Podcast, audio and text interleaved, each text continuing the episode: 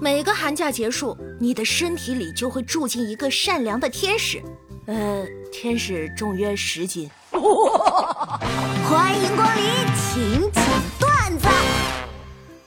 和暗恋的女生聊天，她说：“最近喜欢一个人，谁啊？远在天边，近在眼前。呃，不，就是远在天边。你大爷！”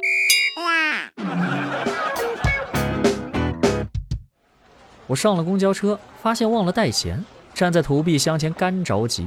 后面一名大妈看出了我的窘迫，对我挥了挥手：“小伙子，来。”我感动的走了过去。来，从后门下去，别耽误我们一车人的时间。哎。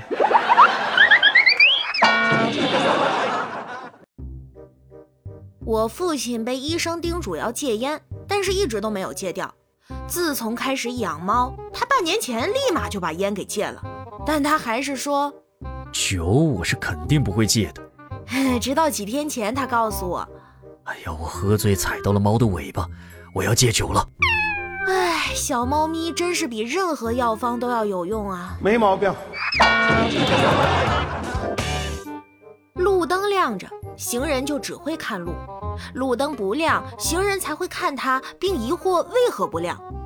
这个事情告诉我们，有的时候你什么都不做，别人才会注意到你。我在家就什么都不做呀，我爸真注意到我了，并把我打了一顿。我操！哎呀，防不胜防啊！中年人怎么招人喜欢呢？第一，要多学点数学，然后就会意识到自己其实脑子不好，没有那么多真知灼见。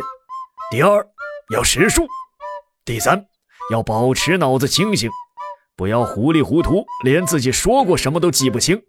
第二，要识数。啊啊啊！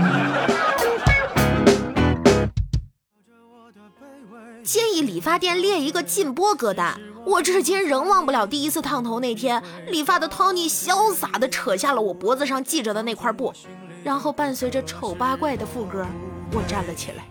丑八怪呀呀。能否别把灯打开？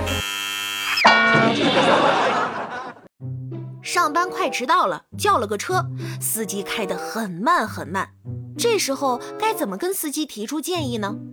低情商，师傅能开快点吗？我要迟到了。高情商，我操，师傅那什么破车，怎么嗖的一下就把我们超了？Nice。如何让你的男朋友听话懂事且离不开你，第一步，经济独立，掌握财政大权；第二步，坚持健身，保持好的身材；第三步，善解人意，懂得男人心理；第四步，买一把适合自己、方便动手的家伙事儿。以前上学时候买歌手的磁带，总是特别烦恼。一首好听的歌，非要搭一堆破歌，感觉浪费了整张袋子的空间。然而，十年后，等我做两年策划，发现自己在设计活动的时候，看着当初录音磁带一模一样的事情。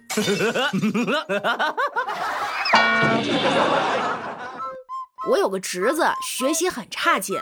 我哥呀，为此操碎了心，特意花很贵的学费把他送到国际学校去了。可没想到这次还是考了个倒数第一。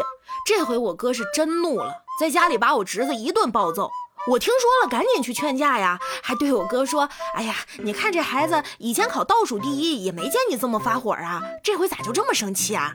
这次不一样，这回考的是汉语，这货考了八分，还是超同桌外国小朋友的。我这心呐，拔凉拔凉的。今天去考科目三，在我前面的是一个美女先考的。